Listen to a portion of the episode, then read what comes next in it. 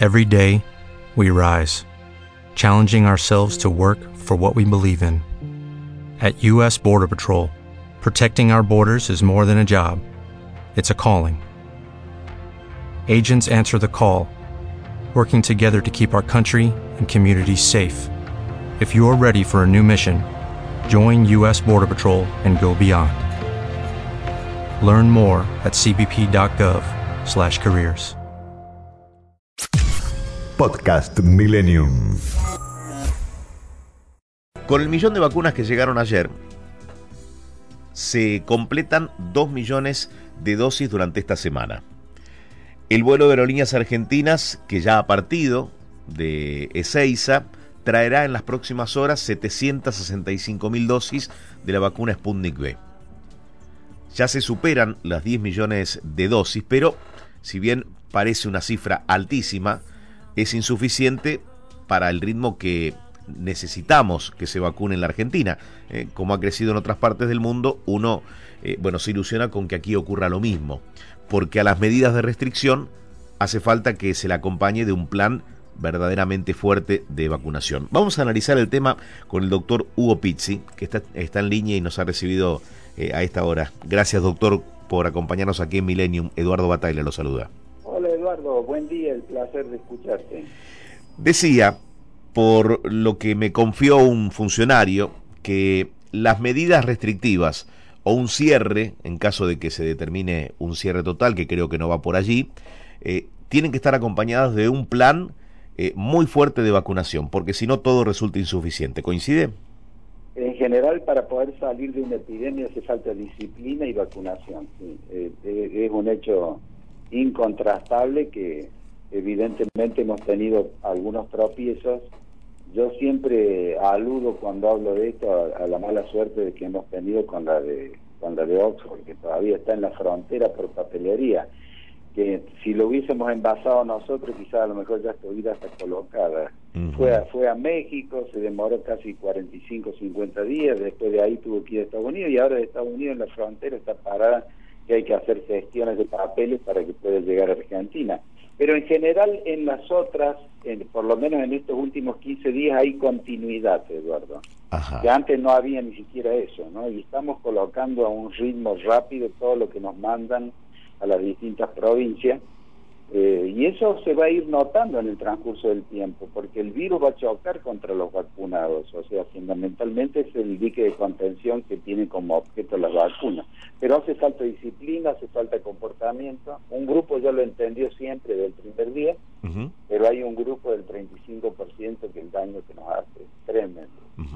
Doctor, ¿a qué ritmo habría que vacunar? Eh, yo estaba repasando los números desde el comienzo del plan de vacunación a fines del año pasado y, si bien como dijo usted, ha mejorado eh, en este último mes eh, a razón de 150 mil, en algunos días dosis diarias. El promedio desde el inicio de la vacunación da 66 mil, 70 mil mm, vacunas diarias. ¿Cuántas debieran aplicarse?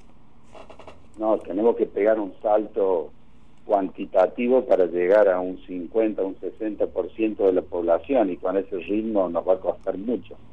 Pero la ilusión nuestra es que de pronto la rusa está llegando, después que el laboratorio que hizo el convenio con la rusa, yo estoy muy ansioso para ver el resultado de los 21 mil dosis que se mandó para hacer la evaluación al Gamaleya.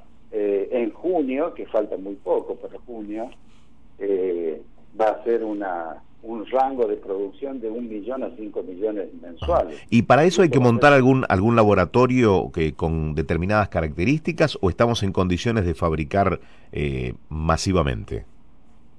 Yo creo que vamos a lograrlo a eso. Si bien es cierto que todavía tenemos algunas dificultades, pero los rusos vinieron y pusieron en, en obra todo eso, dieron todo su visto bueno, trajeron el, la la parte esencial madre de la vacuna, se hizo, se hizo todo muy rápido. Y además hay una serie de convenios que están, donde de pronto los funcionarios están tratando de ver qué hacen con la soberana de Cuba.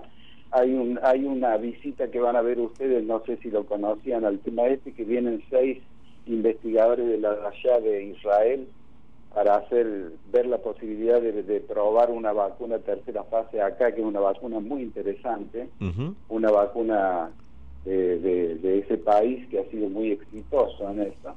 Y, bueno, y, constantemente se están buscando posibilidades como para mejorar la situación. Mientras tanto, hay que ser conscientes de que el mundo, el mundo entero está con, con la cuestión de la demanda. ¿eh? No vayan a creer de que es excepcional en los países que han logrado diríamos, una vacunación como para llegar al efecto rebaño, en el caso concreto de Israel. Pero fíjense en ustedes lo que sucedió con Chile. Chile superó a Israel en índice de inmunización cuatro días. Durante cuatro días Chile estuvo arriba. Y bueno, y tuvo el problema con la Sinovac, que hay tanta confusión con esta vacuna.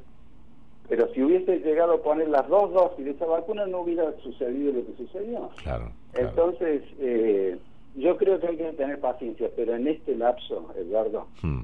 eh, la disciplina es fundamental para los vacunados, para los no vacunados, para los desafiantes, para los desfocados. Esta es la etapa porque realmente si uno hace un diagnóstico de situación epidemiológica, hoy hmm. vivimos una situación más desafiante que el año pasado. Tomo, tomo esa palabra, doctor, ¿eh? disciplina. Usted dice que la disciplina hoy por hoy de toda la población es fundamental es que nos da tiempo a todo, nos da tiempo a organizar los hospitales, a descongestionar las salas de terapia. Te quiero contar un detalle que es importante. Vos sabés que las salas de terapia cuando vos entras hoy a cualquiera cambió. Si yo te sacara una fotografía vas a ver, a lo mejor un obeso como estaba antes, un, un señor diabético que está internado, un hipertenso incoercible, pero ves jóvenes atléticos internados con respirador.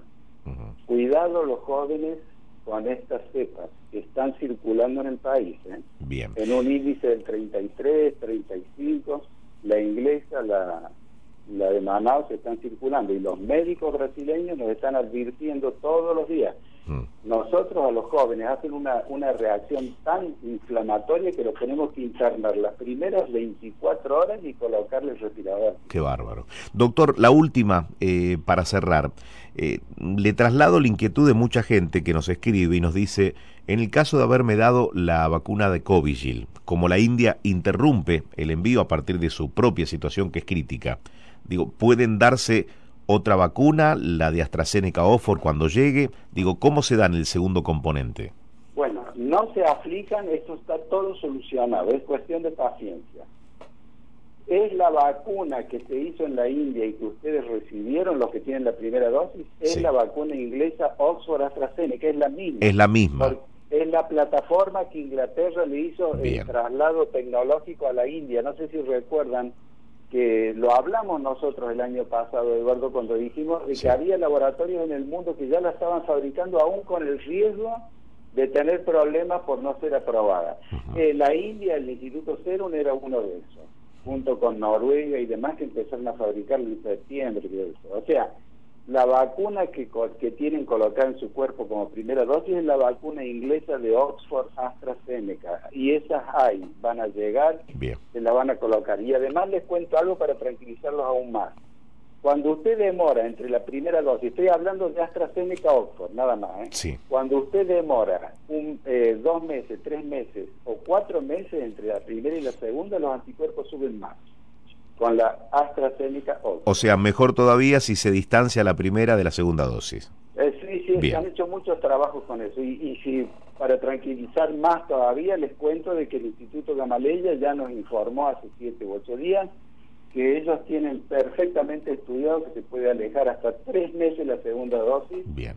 Que ha sido nada más que estrategias epidemiológicas por falta de vacunas, no es otra cosa, pero con una dosis todo el mundo está fuera de peligro de morir o de ser internado. Doctor, muchísimas gracias como siempre por su generosidad y atendernos. Un abrazo Eduardo, buen día. Buen fin de semana.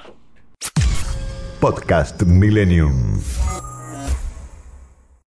¿Te preocupas por tu familia? Entonces, ¿por qué darles solo huevos ordinarios cuando pueden disfrutar de lo mejor? Egglands Best, los únicos huevos con ese delicioso sabor fresco de granja, además de la mejor nutrición, como 6 veces más vitamina D, 10 veces más vitamina E y 25% menos de grasa saturada que los huevos regulares, además de muchos otros nutrientes importantes. Así que, dales los mejores huevos. Egglands Best, mejor sabor, mejor nutrición, mejores huevos.